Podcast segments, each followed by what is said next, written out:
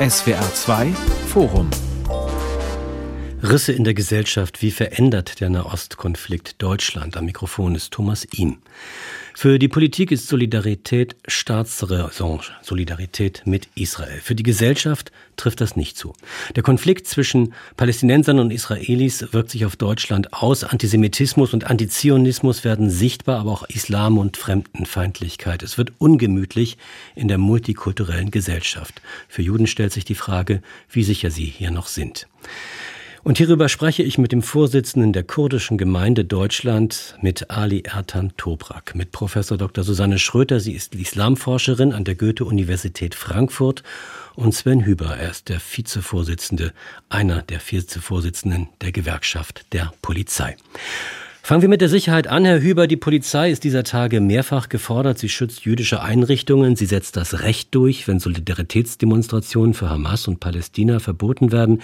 Sie ermittelt, wenn es zur Gewalt kommt. Schafft die Polizei das alles? Ja, sie muss es schaffen. Da gibt es ja gar keine äh, Alternative. Aber in der Tat ist zurzeit die Sicherheitslage sehr angespannt. Wir haben äh, eine Migrationslage an den Grenzen. Wir haben Klimakleber. Wir haben Demonstrationsgeschehen, das von Ihnen schon beschrieben wurde. Und meine Kolleginnen und Kollegen bei den Landeskriminalämtern, beim Bundeskriminalamt sind vollauf beschäftigt auch mit den Gefährdungsanalysen für jüdische Einrichtungen. Wir stellen fest, dass äh, ein Ansteigen antisemitischer motivierter Straftaten, also im Deliktfeld politisch motivierter Kriminalität zu verzeichnen ist, viele Propagandadelikte, aber eben auch Angriffe auf den Rechtsstaat, Angriffe auf meine Kolleginnen und Kollegen ganz massiver Art bei solchen Auseinandersetzungen. Und das ist schon herausfordernd insgesamt. Frau Schröter, die jüdische Community in Deutschland ist nicht Israel und Juden wie Israelis sind nicht identisch mit der Regierung von Benjamin Netanyahu und seinen radikalen Partnern. Im Gegenteil. Das weiß man oder das könnte man wissen, wenn man das Leid der Palästinenser in den Blick nimmt. Warum drückt sich die Empathie für die Menschen in Gaza, die ja durchaus richtig ist, bei vielen Menschen, Migranten wie Einheimischen, in offener Feindschaft gegen Juden und Israelis aus? weil man nicht genau differenziert. Und das wiederum äh, liegt teilweise zumindest daran, dass migrantische Communities in Deutschland unter ganz starkem Einfluss ähm, aus ihren Heimatländern kommen, selbst dann noch, äh, wenn sie hier geboren sind, in der dritten Generation hier schon leben, äh, der Konsum von Medien aus den Heimatländern ist nach wie vor sehr, sehr groß. Und äh, dann muss man sich eben anschauen, was äh, wird denn seitens der türkischen Regierung, was wird seitens der syrischen Regierung in Pakistan, im Irak, in Afghanistan, äh, also aus in den Ländern oder auch aus dem Libanon, was kommen denn da für Nachrichten an? Wie wird denn da differenziert? Und dann stellen wir fest, es wird nicht differenziert. Ja, es ähm, der der Anti-Judaismus und äh, der Anti-Zionismus, die gehen äh, sozusagen Hand in Hand und verdichten sich dann auch zu einem ziemlich grausen Antisemitismus, der vielfach sogar noch ähm, religiös begründet wird. Ja, dann schauen wir mal auf die Hamas. Die Hamas hat ja in ihrer Charta äh, die Vernichtung Israels festgelegt und äh, gleichzeitig aber auch die Vernichtung aller Juden. Und das wird begründet mit einem sogenannten Hadith, das heißt einem Spruch, der dem Propheten Mohammed zugeschrieben wird. Und da haben wir dann diese Vermischung von mhm. politischen und religiösen Argumenten. Und das kommt dann ungefiltert auch bei uns an und äh, wird natürlich auch dann so weitergetragen. Herr Toprak, Sie sprechen für die Kurden in Deutschland. Sie waren viele Jahre lang Vorsitzender der Bundesarbeitsgemeinschaft der Immigrantenverbände und das umfasste dann alle möglichen Immigranten aus unterschiedlichsten Ecken der Welt. Das Differenzieren war sozusagen dann ihre Jobbeschreibung. Offenbar läuft jetzt aber in Deutschland etwas gewaltig schief bei der Integration. Wie schlimm ist denn der Schaden?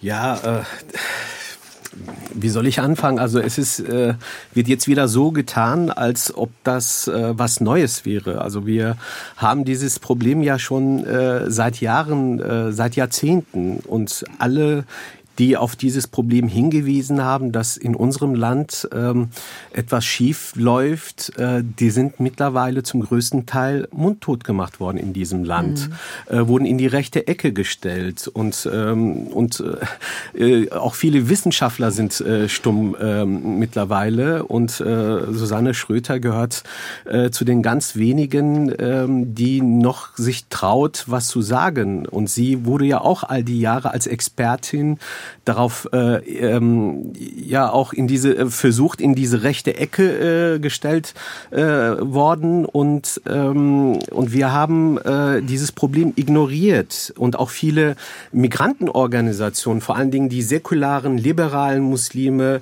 äh, haben äh, darauf hingewiesen auf den politischen Islam, dass wir ein Problem haben und, äh, und die, äh, der Staat führt mittlerweile seit 17 Jahren ähm, einen Dialog auf Augenhöhe mit den Islamverbänden.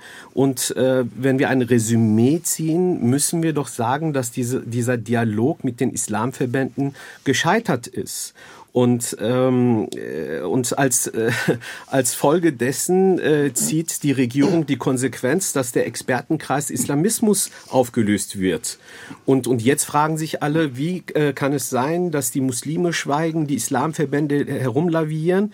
Ja, das hat damit zu tun, dass wir eine falsche Islampolitik, eine falsche Integrationspolitik in den letzten Jahrzehnten in Deutschland äh, an den Tag gelegt haben. Besonders irritierend von deutscher Seite ist das Schweigen der Muslime national wie international. Der Zentralrat der Muslime sprach in einer Presseerklärung nach dem Massaker vom 7. Oktober verharmlosend von Angriffen und forderte von beiden Seiten, die Kampfhandlungen einzustellen. Keine Verurteilung der Hamas, kein Mitleid mit deren Opfern, nicht einmal das Wort Terror taucht auf. Taucht auf. Warum? Ja, das hat doch, also ich, die Experten, die Menschen, die sich damit äh, auskennen, ähm, für die ist es nicht überraschend, weil alle Islamverbände in Deutschland, die von der Bundesregierung als Gesprächspartner, als Kooperationspartner akzeptiert sind, sind allesamt äh, Vertretungen des politischen Islams in Deutschland. Was hat man denn erwartet, wie die sich jetzt äh, positionieren? Das war für mich nicht überraschend und ich nehme an, äh, auch äh, für Experten wie äh, äh, Susanne Schröter auch nicht. Nein, das ist seit, seit Jahren ist, ist bekannt. Äh, also da, da kann man auch sich nicht verstecken eigentlich, man habe es alles nicht gewusst, dass politischer Islam oder Islamismus äh, immer und ausnahmslos antisemitisch ist. Und das ist sozusagen eine, eine der Kernelemente dieses politischen Islam. Und, äh, und wir wissen das, wir wissen auch, dass äh, aus, den, aus den Reihen der großen Islamverbände und auch aus den Einzelmoscheen, die da unter dem Dach der großen Verbände sind, dass da immer wieder antisemitische Predigten gehalten worden sind, dass antisemitische ähm, Nachrichten auf die, in den sozialen Medien äh, erschienen sind und ähnliches mehr. Das hat immer ganz kurzfristig mal zu einer kleinen Empörung äh, geführt und dann hat man es direkt wieder unter den Teppich gekehrt und hat dann so getan, als ob wir ein Hauptproblem hätten in unserer Gesellschaft, das mit dem Begriff des antimuslimischen Rassismus bezeichnet werden kann. Und da hat man sozusagen ich will mal sagen, eine, wirklich eine falsche Fährte gelegt. Man hat ein Problem konstruiert, das in dieser Form gar nicht existiert. Ich will damit nicht sagen, dass wir keine Muslimfeindlichkeit haben, die haben wir natürlich. Wir haben unterschiedliche Formen von Ausgrenzung von Minderheiten, aber wir haben keinen antimuslimischen Rassismus und der ist nicht das Hauptproblem. Wir haben aber äh, tatsächlich einen, äh, einen vielfältigen Antisemitismus, der kommt aus der migrantischen Ecke, aus der muslimischen Ecke, der kommt aus der Ecke säkularer Linker, der kommt aus der Ecke äh, junger, gebildeter Studenten der Geisteswissenschaften, der kommt aus der Ecke äh, der rechtsradikalen äh, Gruppierungen und den haben wir auch noch als dumpfes Ressentiment äh, in der Bevölkerung. Also wir haben unterschiedliche Formen von Antisemitismus bei uns in der Gesellschaft und nur wenige davon waren auf dem Schirm äh, der Politik. Man muss allerdings auch dazu sagen, sicherlich, Frau Schröder, dass die muslimische Community in Deutschland sehr, sehr breit gefächert ist. Also bei 5,6 Millionen äh, Muslimen gibt es natürlich äh, Anhänger des politischen Islam, aber des Islamismus, des politischen Islamismus. Aber wir betrachten immer sehr stark die Vereinsebene, ja, die Organisationsebene, weil das, äh, weil denen eben von uns auch eine Sprecherfunktion zugeschrieben mhm. wird. Äh, aber die Muslime, die äh, in der Europäischen Union leben, die aus Griechenland gekommen sind, aus Albanien, äh, aus dem Kosovo, die unter uns leben, auch äh, schiitische Afghanen oder ähm, Muslime aus, aus Malaysia oder den, von den Philippinen, die hierher gekommen sind, aus Indien und aus aller Welt. Ich glaube, die kann man nicht alle sozusagen in so eine Gruppenhaftung nehmen. Nein, das, das mache ich auch nicht. Ne? also das muss man, denke ich, den Hörern auch klar machen. Ja. Wir sprechen hier über eine sehr dezidierte Gruppe äh, wahrscheinlich auch von, äh, von Menschen, die mit familiärem und historischem Hintergrund auch sehr nah am Nahostkonflikt äh, sind, also aus der libanesischen, aus der syrischen äh, oder jordanischen Ecke kommen. Ähm, und dort ist natürlich das, äh, die, die Virulenz dieses Konflikts viel, viel stärker als bei Muslimen, die aus der ehemaligen Sowjetunion nach Deutschland gekommen sind und jetzt unter uns leben. Ja, äh, ja und nein, will ich sagen. Auf der einen Seite haben Sie völlig recht und das betone ich auch immer, äh, dass ich nicht für die Muslime spreche, sondern der Islam ist eine extrem heterogene Religion mit sehr, sehr unterschiedlichen Ausprägungen, sowohl äh, der Interpretation von religiösen Texten, aber auch der reinen Pragmatik. Und ich habe ein ganzes Buch dazu geschrieben, nur zur Heterogenität des Islam jenseits des Politischen politischen Islam. Aber wir haben natürlich auch, äh, und das haben Sie ja auch äh, angemerkt, äh, den Verbandsislam, der Partner des Staates ist und auch der Kirchen ist. Die anderen Muslime beklagen sich ja seit Jahren darüber, dass sie überhaupt nicht zur Kenntnis genommen werden. Das ist eins der Versäumnisse. Zweites Versäumnis ist, wir wissen überhaupt nicht, wie groß die unterschiedlichen Gruppen sind, weil an den Universitäten dazu nicht geforscht wird. Das hat man systematisch unterbunden, tatsächlich mal zu gucken, ähm, wie, wer gehört denn eigentlich welchen Gruppen an und äh, welche Positionierungen gibt es denn da eigentlich? Also da gibt es einen, einen, großen Bedarf tatsächlich äh, aus den wir brauchen auch, damit wir äh, vielleicht äh, auch ein, ja, ein, eine Korrektur unserer Islam- und Migrationspolitik einleiten, die dann äh, doch äh, vielleicht dazu führt, dass man die Gruppen oder die Akteure stärker berücksichtigt, auch bei Gesprächen, äh, die ähm, für unsere Demokratie ein, ein Gewinn sind. Ja, und, Herr äh, Tobrak, jetzt ja, möchte ich Sie mal fragen, genau. weil Sie haben ja, ja, mit der kurdischen Gemeinde einen Verband, der sich ganz explizit zu den Werten hier in Deutschland bekennt, für Freiheit, für Zukunft, sogar für Heimat, ja. heißt es in Ihrem Claim. Sie wenden sich gegen Extremismus.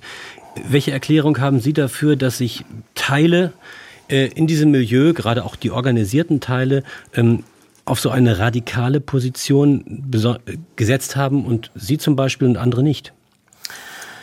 Ja, äh, Susanne Schröter hat ja gerade hingewiesen, dass ja auch das muslimische Leben und auch die muslimische Gesellschaft in Deutschland ja natürlich sehr vielfältig ist. Und wenn wir den Verbandsislam kritisieren, schmeißen wir nicht alle Muslime in einen Topf. Und äh, wir kritisieren ja seit äh, Jahren, dass gerade die säkularen, liberalen Muslime in Deutschland alleingelassen werden. Ich möchte Ihnen ein Beispiel geben. Äh, ich bin vor fünf, sechs Jahren als Präsident der Bundesarbeitsgemeinschaft der Immigrantenverbände ins Bundesfamilienministerium gegangen gegangen und äh, wollte gerne aus dem Topf Demokratie leben ein Projekt beantragen äh, mit dem Titel Antisemitismus, Rassismus und Nationalismus in Migranten-Communities. Die zuständige Referentin ähm, sagte zu mir, äh, warum wollen Sie nichts gegen Rechtsextremismus machen? Und daraufhin habe ich geantwortet, will ich doch. Also, äh, mhm. was ich damit sagen will, äh, die Verbände, die Organisationen, die Gruppen, die dieses Problem ja gesehen haben, weil wir leben ja auch in den Communities, wir kriegen ja, was da passiert. Und äh, und wir sind die ersten, die das mitkriegen. Und wir äh, weisen schon seit Jahren darauf hin, aber nicht wir, die säkularen, liberalen Organisationen, die mit unseren freiheitlich-demokratischen Gesellschaft, ähm, äh, Werten sich identifizieren, wurden in diesem Land unterstützt, sondern die Falschen. Und das kritisieren wir und da es muss endlich aufhören. Wir können nicht ähm, einerseits die äh, säkularen Muslime zum Beispiel von der deutschen Islamkonferenz mit dem Argument ausgrenzen, ja, es gibt aber keine äh, Organisation der äh, säkularen Muslime oder die organisieren sich nicht ähm, und dann gleichzeitig aber nur die Islamverbände als Gesprächspartner akzeptieren, die vielleicht nur 10 bis 15 Prozent der Muslime in diesem Land repräsentieren. Und mit dieser Politik muss endlich Schluss sein. Wir haben in den letzten Jahren die Falschen hoffähig, salonfähig gemacht und dann braucht man sich nicht äh, zu wundern, äh, dass es äh, in unserem Land ähm, eine Radikalisierung gibt, äh, dass sie äh, äh, ein Großteil der Muslime äh, schweigt. Das Problem ist auch, dass viele Muslime, die äh, auf der richtigen Seite stehen, sich gar nicht mehr trauen, sich zu äußern. Und das ist äh, und da muss äh, unser Staat diese Muslime stärken und äh, wir müssen endlich aufhören, wie gesagt, äh, die Falschen äh, äh, zu stärken, die den politischen ähm, Islamismus in, äh, in den letzten Jahren hier gefördert haben. Risse in der Gesellschaft. Wie verändert der Nahostkonflikt Deutschland? Das ist das Thema in diesem SWR2-Forum mit Ali Ertan Toprak, dem Vorsitzenden der kurdischen Gemeinde Deutschlands, mit Professor Dr. Susanne Schröter, Islamforscherin und Sven Hüber, Vizevorsitzender der Gewerkschaft der Polizei. Herr Hüber, die Bodenoffensive Israels wird, wenn sie beginnt, mehrere Monate dauern. Das liegt an den speziellen Bedingungen im Gazastreifen mit seinem riesigen Tunnelnetz. Leo Latatsch vom Vorstand der jüdischen Gemeinde in Frankfurt geht deshalb von wochenlangen pro-palästinensischen Demonstrationen und Angriffen aus. Und wenn dann die Hamas wie am vergangenen Freitag zu einem Tag des Zorns aufruft, dann trauen sich jüdische Eltern nicht mehr, ihre Kinder zur Schule zu schicken. Wie, wie kann der Rechtsstaat, wie sollte der Rechtsstaat reagieren, ist es jetzt geboten, schärfer zu bestrafen, Gefängnis statt Sozialstunden? Ähm, die große Gesellschaftsklammer, erst recht in einer Einwanderungsgesellschaft, wie wir sie sind, ist die Einhaltung des Rechts. Und zwar durch jedermann. Äh, das ist der Anspruch, der äh, gestellt wird. Äh, und er steht eben auch neben der Meinungsfreiheit, neben der Demonstrationsfreiheit, die Einhaltung der Rechtsnormen. Und wir stellen fest, dass bei diesen Demonstrationen nicht nur sozusagen die politische Meinung über den Konflikt geäußert wird, sondern auch die Auseinandersetzung mit dem Rechtsstaat. äh, gesucht wird, ganz konkret, indem Leute nicht nur Polizeibeamtinnen, Beamte angreifen, sondern sich darauf sogar gezielt vorbereiten, mit Feuerwerkskörpern. In Berlin haben wir es erlebt bis zum äh, Versuch der Zündung einer Kugelbombe gegen meine Kolleginnen und Kollegen. Kugelbombe ist so ein Silvesterböller. Genau, das macht besonders schlimmer. Genau, und besonders schlimmer, wo eben auch äh, Gesundheitsschäden davongetragen werden. Und das zeigt eigentlich die Dimension auf, in der wir äh, uns bewegen. Wir wollen und werden das Recht durchsetzen, und zwar das hier geltende Recht. Wer hier lebt und mit uns leben möchte, der muss die Rechtsnorm einhalten. Und äh, als Gewerkschaft der Polizei fordern wir natürlich schnelle und harte Reaktionen durch die Justiz, äh, auch um generalpräventiv, das heißt abschreckend äh, zu wirken. Die Polizei will geradezu, will geradezu, dass demonstriert wird. Das ist ein Grundrecht. Aber wenn Versammlungsbehörden dies nur unter Auflagen erlauben oder untersagen und auch Gerichte, die ja von jedem angerufen werden können, dies bestätigen, dann ist unser Anspruch und unsere Rechtsnorm, dass dies auch zu akzeptieren und äh, einzuhalten ist. Dafür wird und muss die Polizei eintreten. Das heißt aber, dass Sie konkret auch mit Gummiknüppeln, mit Reizgas, mit Wasserwerfern Versammlungen auflösen und jede Menge wirklich hässlicher Fernsehbilder produzieren. Ja, wir haben, wir haben ja schon eine ganze Reihe von Demonstrationen äh, auflösen müssen, wobei ich mal sagen möchte, äh, dort, wo Polizisten angegriffen werden, ist es keine Versammlung mehr, da ist einfach nur Randale. Es gibt über 1000 Festnahmen, es wurden auch Haftbefehle erlassen, äh, eben wegen Angriffs auf Polizeibeamte, wegen äh, Landfriedensbruchsdelikten und äh, auch äh, Propagandadelikte müssen ganz konsequent angezeigt werden. Das ist eine Schwierigkeit zurzeit für die Polizeien, weil viele Propagandadelikte äh, auch im Internet passieren, in Social-Media-Bereichen äh, passieren und wir dort äh, technisch leider noch nicht auf der Höhe äh, sind, wo wir hingehören, insbesondere meine Kolleginnen und Kollegen beim Bundeskriminalamt, die dort äh, die Strafermittlung führen, sind dort noch zurzeit etwas Opfer der Finanzlage der öffentlichen Hand. Am Sonntag haben ja in Berlin 10.000 Menschen für Solidarität mit Israel demonstriert. Der Bundespräsident war auch da. Nur 10.000, meint der Publizist Michel Friedmann. Zu spät, zu wenig, möchte man mhm. fragen? Mhm. Absolut. Ja, zu spät, zu wenig. Äh, obwohl es von der Politik organisiert wurde. Man würde sich doch wirklich wünschen, dass äh, mehr Menschen auch aus der Bevölkerung, auch junge Menschen, nicht nur ältere, äh, auf die Straßen gehen und äh, solidarisch sind mit Israel, auch dieses schreckliche Massaker eindeutig verurteilt, ohne Wenn und Aber.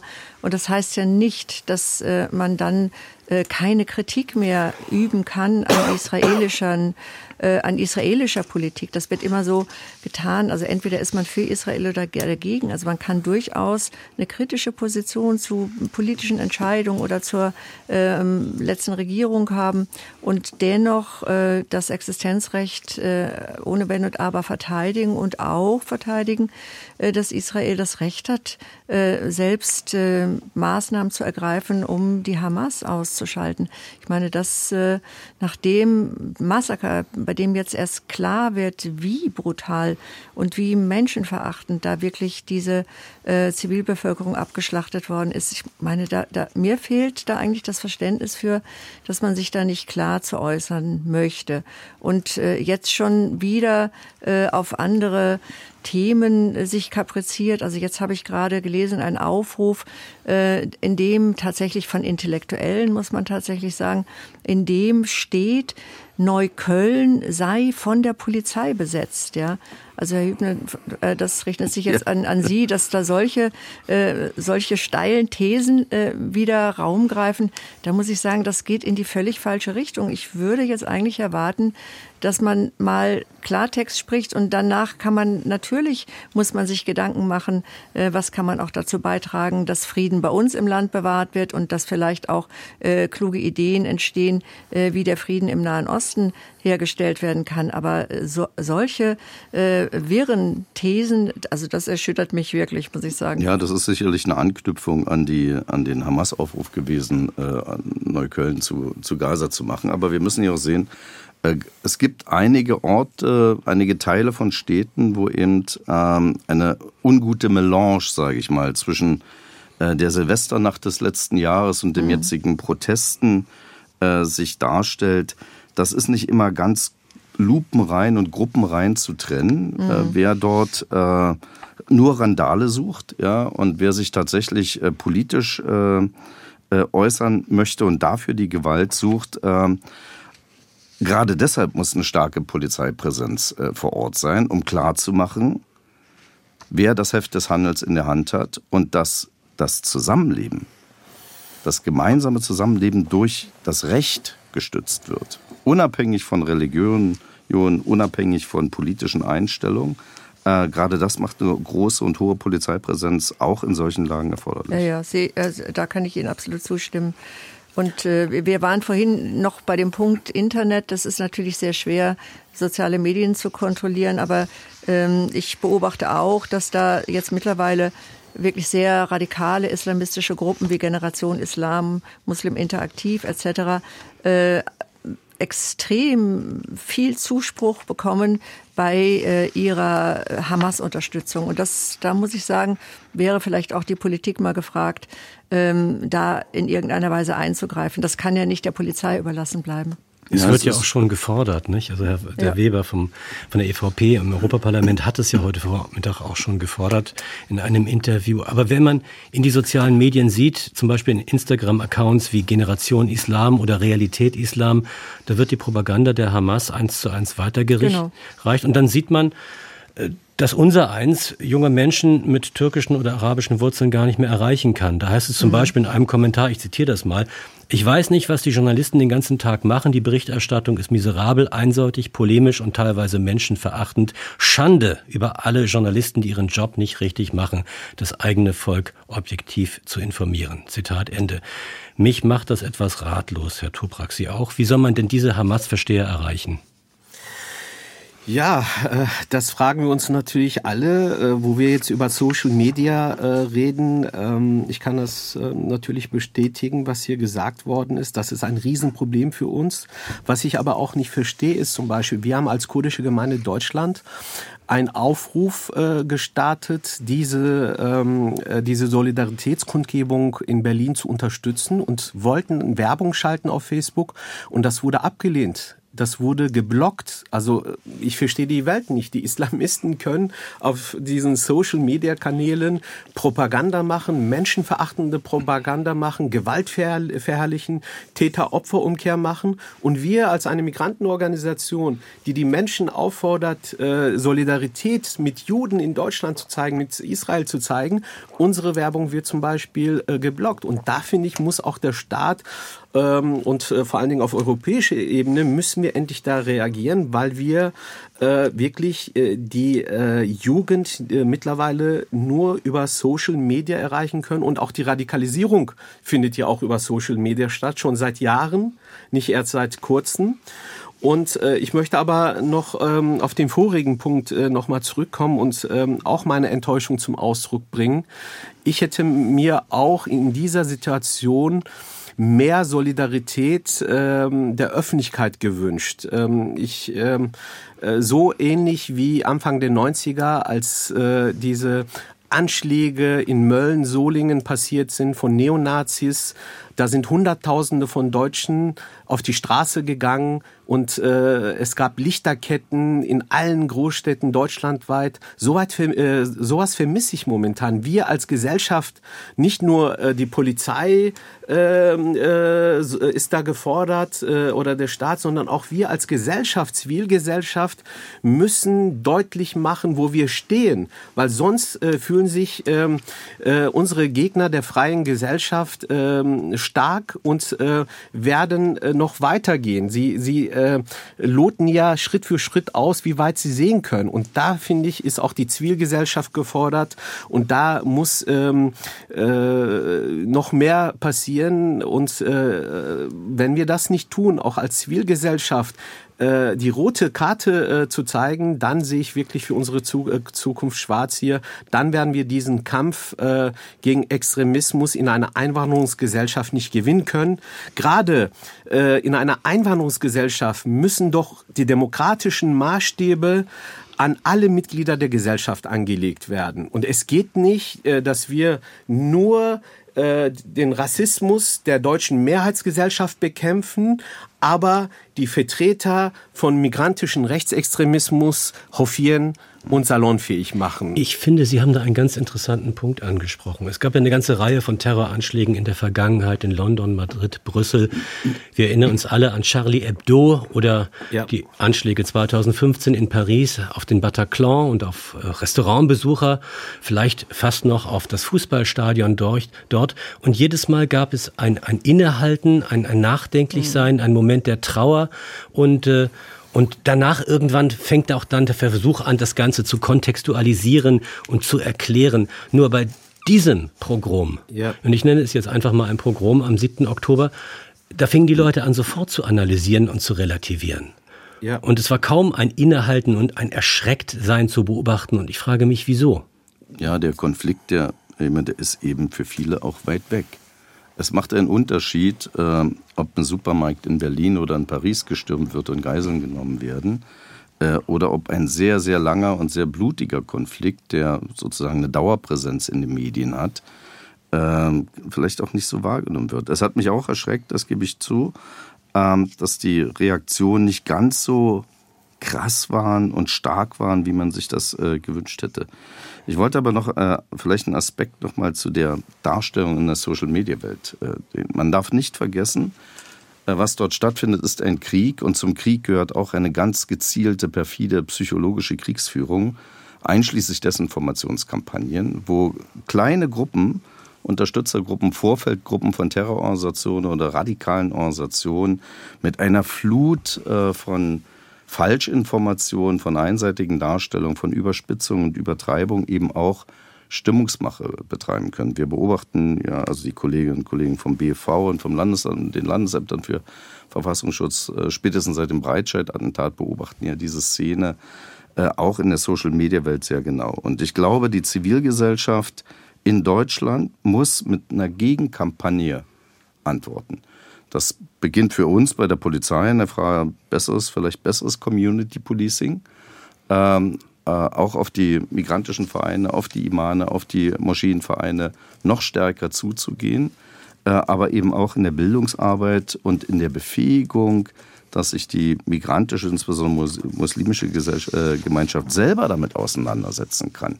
Es fängt bei Geld und Unterstützung an und äh, hört auch beim Zuspruch dafür nicht auf. Also dieses Annehmen, dass wir so eine Konflikte haben in einer Einwanderungsgesellschaft und jeder seinen Teil dazu beitragen muss, diese Konflikte zu minimieren, aufzulösen, das ist für mich so eine Lehre auch aus den letzten, äh, aus den letzten Tagen hier. Ja, und es gibt, äh, ähm, da gibt es große Versäumnisse. Es gibt äh, Versäumnisse in der politischen Bildung, es gibt auch große Versäumnisse äh, in, der, in der Schule. Ähm, wo bestimmte Themen nicht behandelt werden. Die behandelt man nicht, weil man Angst hat, dass es Konflikte in der Klasse gibt, gerade in, in Klassen, in denen es viele Schüler mit Migrationsgeschichte gibt und viele Muslime gibt. Ähm, und da steht der Nahostkonflikt bei den Themen, die ähm, lieber nicht behandelt werden. Und das äh, fällt uns jetzt ein bisschen auf die Füße. Also langfristig kommen wir als Einwanderungsgesellschaft nicht drum herum, tatsächlich auch aktuelle Konflikte in der Schule zu behandeln, in der politischen Bildung zu behandeln. Wir haben die Bundeszentrale für politische Bildung, die auch Veranstaltungen macht äh, und in letzter Zeit einen sehr und jetzt starken Budgetkürzung verkraften muss. Das muss man Budget, sagen, gerade Budget, jetzt. Ne? Genau, 20 Prozent. Aber ja. auch in ihrer, ich bin im Beirat der Bundeszentrale, im wissenschaftlichen Beirat und äh, muss sagen, da könnte man durchaus noch mal den Fokus ein bisschen verändern, auch auf äh, diese Problematik, die wir jetzt gerade erleben. Die hatte da nämlich auch nur eine sehr geringe Rolle gespielt. Also da muss man vielleicht noch mal nachjustieren. Wir haben jetzt hier ein offenkundiges Problem, dass das auch in der Zivilgesellschaft äh, offensichtlich der die die Dramatik äh, dieser Geschichte gar nicht begriffen wird und äh, dass man völlig andere Vorstellungen im Kopf hat. Ich sehe das auch an den Universitäten, äh, wo im Rahmen von einer sehr äh, beliebten Theorie, der postkolonialen Theorie Israel als weißer Siedler Kolonialismus bezeichnet wird. Also dass diese jungen Leute, die das glauben, dann nicht auf die Straße gehen und solidarisch mit Israel sind, das liegt auf der Hand. Also ich glaube, da müssen wir auf allen Ebenen äh, der Bildung, äh, angefangen tatsächlich von den von den Grundschulen bis äh, zu den Universitäten und auch der der, äh, der allgemeinen politischen Bildung, muss man da nachjustieren, weil ansonsten werden wir diese Problematik ähm, die wird sich weiter zuspitzen, wenn es da kein Gegengewicht gibt, eine Aufklärung sozusagen im klassischen Sinne. Frau Schröter, die Lehrer haben es ja nicht gerade leicht, die haben es besonders schwer. Sie treffen auf Jugendliche, die im Internet unterwegs sind, die sich über die sozialen Medien radikalisieren, die sich Propagandavideos der Hamas angucken. Und das fällt ja gleichzeitig in die Phase des Heranwachsens, in dem in dieser Phase, in der sich die Identität und die Persönlichkeit bildet, ähm, da gibt es den Einfluss des Elternhauses, da gibt es den Einfluss der Gleichaltrigen. Wie kann ein Lehrer das in der Schule überhaupt äh, dann so wenden, dass die, dass die Schüler in einem positiven Sinne auf den richtigen Pfad, sage ich, einmal gelenkt werden? Praktisch ist das eine ungeheure Schwierigkeit. Vielleicht noch machbar für, für, für Deutsch- und Geschichtslehrer, aber für Mathe- und Physiklehrer unmöglich. Selbstverständlich. Ich äh, will überhaupt nicht sagen, dass es einfach ist, aber äh, es nützt ja nichts. Man muss es probieren. Und äh, ich sehe äh, und habe in der letzten Zeit erlebt, dass es gute Projekte gab, die das schon vor Jahren thematisieren wollten, dass die abgelehnt worden sind. Also so wie Ali Ertan Toprak das auch äh, beschrieben hat, dass Projekte, die er äh, innerhalb der kurdischen Gemeinde Deutschlands äh, durchführen wollte, dass, dass das gescheitert ist an einem, äh, ja, an, an, an einer Ignoranz sozusagen der Geldgeber. Das Gleiche erlebe ich auch äh, bei Sozialarbeitern, die ausgezeichnete Projekte meiner Meinung nach äh, für Schulen konzipiert haben und dann auf eine Ignoranz in der Politik stoßen, die ihnen sagt, das äh, habe im Moment äh, sei das nicht von Belang. Ja, man, man habe eigentlich kein Problem. Und das ist natürlich gelogen, aber äh, da fehlt es zum Teil äh, daran, dass äh, diejenigen tatsächlich gefördert werden, die die Problematik schon vor Jahren gesehen haben und äh, sich auch Mühe geben, äh, dass sie da tatsächlich Bewusstseinsbildung betreiben. Ich würde gerne äh, Herrn Hübner an einem Punkt, äh, in einem Punkt widersprechen wollen. Ähm, ähm, dass wir ähm, sagen, das ist zu weit weg, äh, es gibt so viele Probleme. Ich, ich weiß, wie das gemeint ist, aber Israel darf uns nicht unbekannt sein. Israel darf nicht weit weg sein. Deutschland hat eine Verpflichtung aus der eigenen Geschichte heraus, äh, auch seine äh, Einwanderungsgesellschaft, nicht nur die Mehrheitsbevölkerung, zu informieren, nicht, nicht nur über den Holocaust, sondern auch über die aktuelle politische äh, Lage. Äh, die Politiker reden ja auch jetzt seit zwei Wochen von unserem Staatsräson und haben das nochmal unterstrichen. Aber was bedeutet das? Wie setzen wir diese Staatsräson ähm, um? Und dazu gehört auch, dass wir unsere Erinnerungskultur gerade in einer Einwanderungsgesellschaft neu gestalten. Und jeder, der nach Deutschland kommt, äh, dem muss von Anfang an klar gemacht werden, dass wir hier unverhandelbare Werte haben und äh, dazu gehört auch das Existenzrecht Israels. Und so äh, klar und deutlich müssen wir das gegenüber jedem äh, auch deutlich machen. Und ähm, äh, ich, bin, ich bin einfach auch entsetzt gewesen ähm, äh, nach dem größten Massenmord äh, an jüdischen Zivilisten nach dem Holocaust, dass schon ein, zwei Tage später ähm, äh, Hamas nur zum bloßen Symptom umgedeutet wurde, als ob sie aus Verzweiflung töten würde. Und, äh, und in erster Linie halt äh, Israels ähm, äh, ja, ähm, Angriffe auf, äh, äh, auf den Gazastreifen pro, pro, äh, ja, problematisiert äh, worden ist. Und auch der äh, Kulturbetrieb in Deutschland hat nach meiner Auffassung versagt all die bekannten Künstler, die bei allen anderen Geschichten sofort sich zusammentun ähm, und Konzerte machen, sich zu Wort melden, haben geschwiegen. Also ich bin total einfach entsetzt, wie große Teile äh, unserer Gesellschaft, ähm, da haben nicht nur die Islamverbände äh, geschwiegen, sondern auch äh, wichtige äh, ja, Gruppen wie äh, der Kulturbetrieb in Deutschland. Ich, ich bin wirklich entsetzt darüber und, ähm, das dürfen wir einfach nicht hinnehmen mit dem Argument, ja, äh, Israel ist weit weg, dieses Problem im Nahen Osten ähm, äh, überfordert die Menschen. Ja, ich versuchte nur zu erklären, warum also äh, vielleicht die Demonstrationsteilnahmen, ich war selbst dort vor Ort gewesen, äh, bei einigen Enttäuschung auslösten. Aber in der Tat die Diskussion in der äh, Einwanderungsgesellschaft, ja, auch die Selbstvergewisserung, äh, wollen wir denn, dass äh, die Leute, die zu uns kommen, die zu uns einwandern, schnell Deutsche werden? Und zwar sozusagen mit dem Wertekanon, der sich bei uns äh, hier mehrheitlich äh, ausdrückt. Das ist eine sehr interessante Frage. Ich möchte aber einen Punkt noch ansprechen, immer.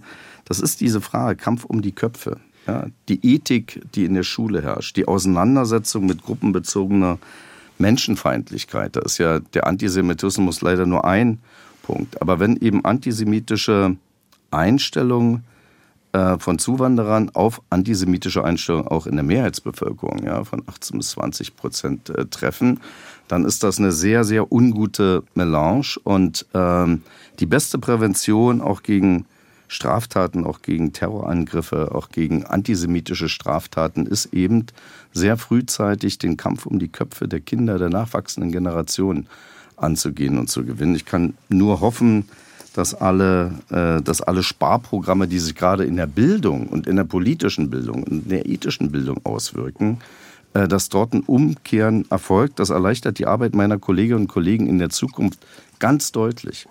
Herr Hüber, ein Vorwurf, der insbesondere aus linken Kreisen immer wieder geäußert wird, ist der des strukturellen Rassismus in der Polizei. Wie wird denn innerhalb der Polizei über den Nahostkonflikt geredet, über Antisemitismus und die Auswirkungen? Also ähm, in meinem Umfeld selbst, äh, muss ich sagen, ist das Entsetzen groß. Äh, das hängt auch damit zusammen, dass Deutschland äh, oder die deutsche Polizei mit der israelischen Polizei, aber übrigens auch mit der Polizei der palästinensischen Autonomiebehörde sehr enge Verbindung hat. Wir haben dort mehrere Polizeiprojekte, Trainingsprojekte. Und ich selbst kenne auch äh, in Sderot aus der Polizeistation so viele äh, Kollegen, die dort gefallen sind. Ähm, die Angst, die herrscht, ein bisschen die Sorge, die herrscht, ist, ob sich solche Anschläge wie in Belgien oder in Frankreich bei uns wiederholen könnten. was das Stichwort struktureller Rassismus angeht, muss ich Ihnen sagen, es gibt bisher noch niemanden, der hätte erklären können, was in dieser Worthülse stecken soll, welche mhm. Struktur. Ich habe noch niemanden gefunden, ähm, auch nicht im universitären Bereich, wo dies gern mal dann publiziert wird. Ich glaube daran, äh, daran auch nicht. Ähm, das ist eine Frage, die, äh, die steht, also es ist eine Slo ein Slogan, der steht so im Raum. Äh, aber es ist für mich eine inhaltsleere Worthülse. Aber dann also schauen Sie sich doch den Rassismusbericht äh, der Bundesregierung an. Ja, aber sie ist also muss ich auch mal ein, äh, einhaken als Wissenschaftlerin. Äh, ich habe es ja ständig mit diesen Floskeln zu tun. Äh, die haben überhaupt keine empirische Grundierung. Ja. Herr Tobrak.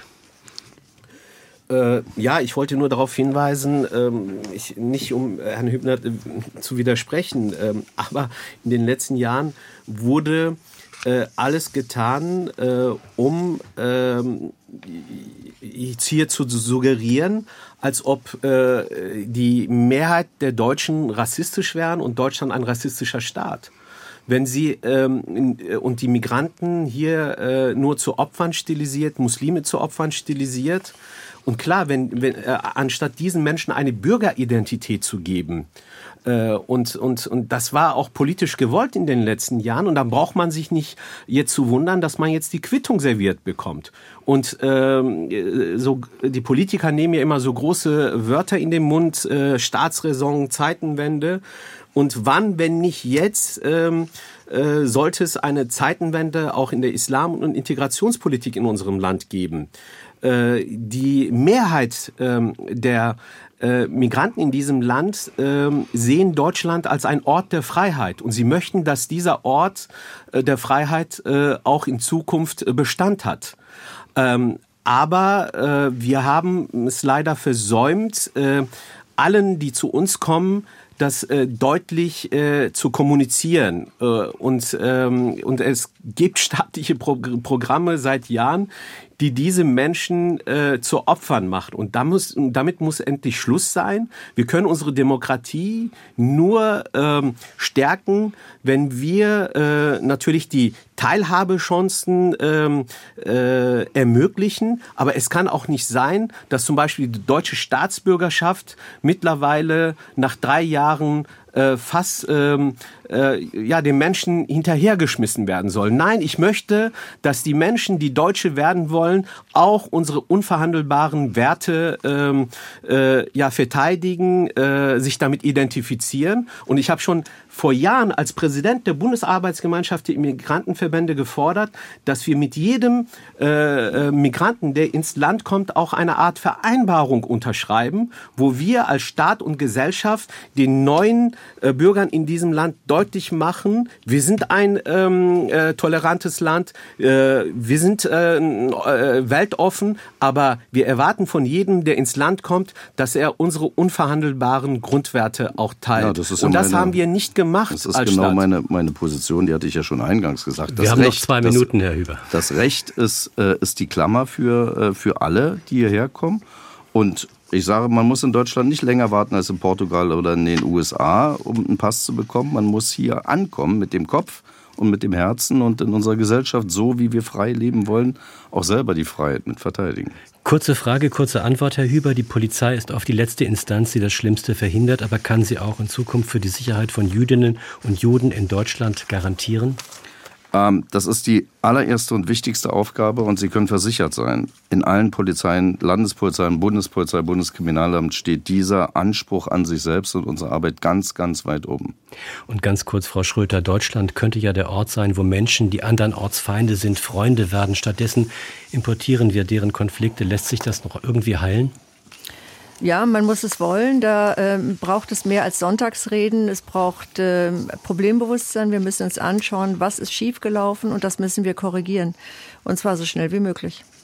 Und das war das SWR2 Forum zum Thema Risse in der Gesellschaft. Wie verändert der Nahostkonflikt Deutschland? Es diskutierten hier Professor Dr. Susanne Schröter, Islamforscherin an der Goethe-Universität Frankfurt. Ali Ertan Tobrak, er ist der Vorsitzende der kurdischen Gemeinde Deutschlands und Sven Hüber, Vizevorsitzender der Gewerkschaft der Polizei. Die Moderation, das war ich, Thomas Ihm. Vielen Dank fürs Zuhören.